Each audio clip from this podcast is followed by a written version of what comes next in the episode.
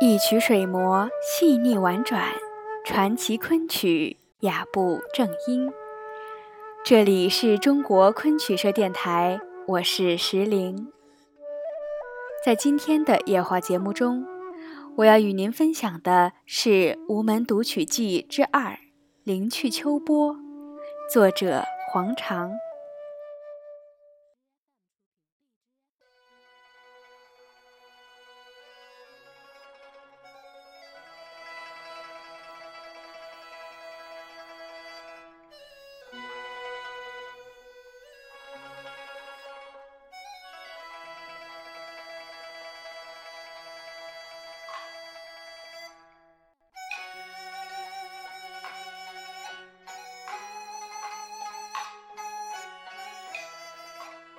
在古典舞台上演出的第一折戏是游殿，就是《西厢记》第一折里的玉燕。看来似乎是以法聪为主的改编演出本。据说明书，现在演出的是16世纪的改编本，不知道究竟是什么本子，是否曾复刊刻？据我看，时代恐怕还要晚得多。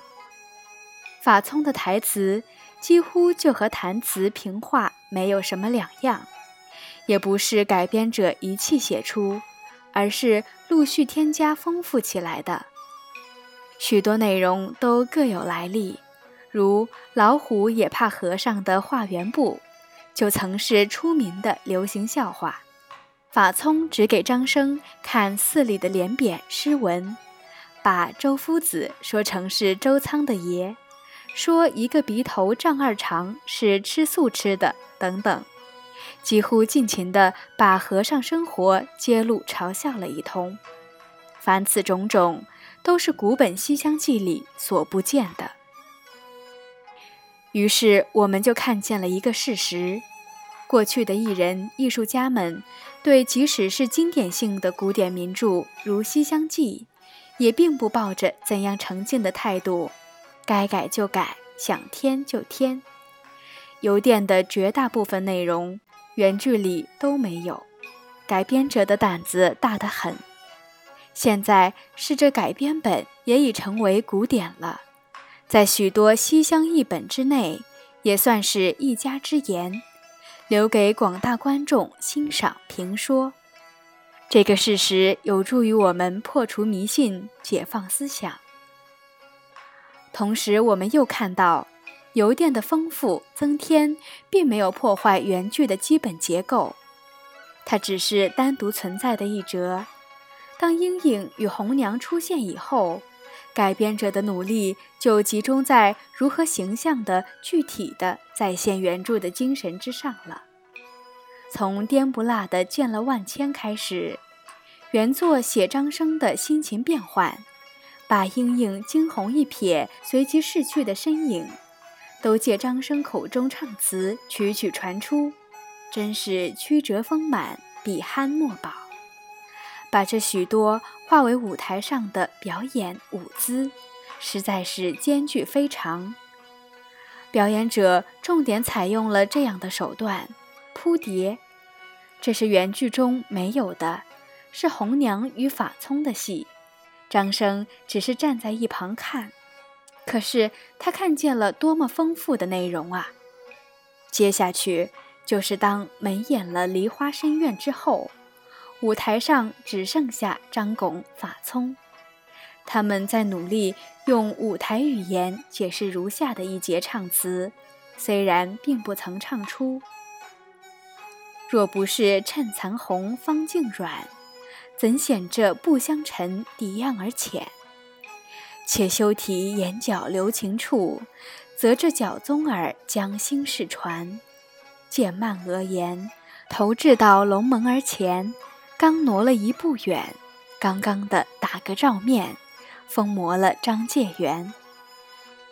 张拱与法聪细细研究莺莺离去之前，在苍台上留下的脚步印痕。就像侦查人员查看脚印那样的细致，但两人专注所在与对现场与情景的解释是全然不同的。张拱要法聪在脚印上再走一遍，用以证明他在心里形成的解释。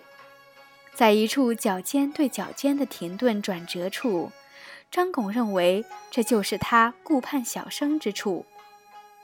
法聪是不能懂得张生的心曲的，几下子就把英英的步痕踏掉了。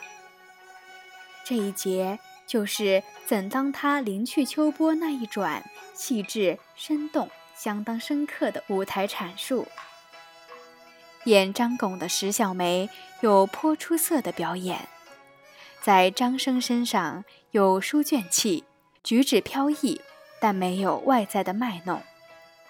张拱遇见莺莺时，露出的是一个年轻书生本能的惊喜，还带点痴呆，动作收束的恰好。张拱也时时表现了天真的欢快，但完全没有流行的风流小生的气味。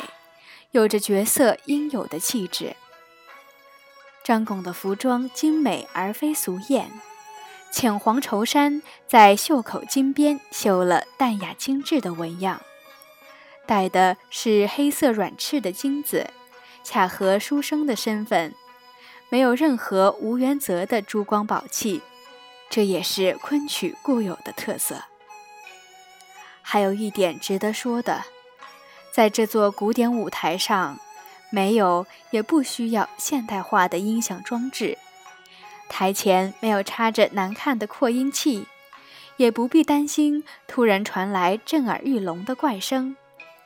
在这里，十分难得的听见了演员的本色喉咙，真是好听。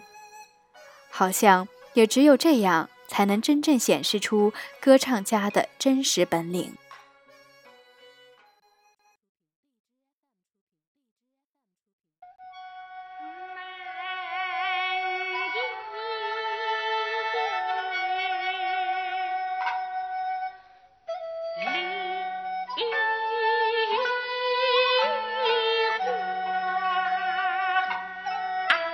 深深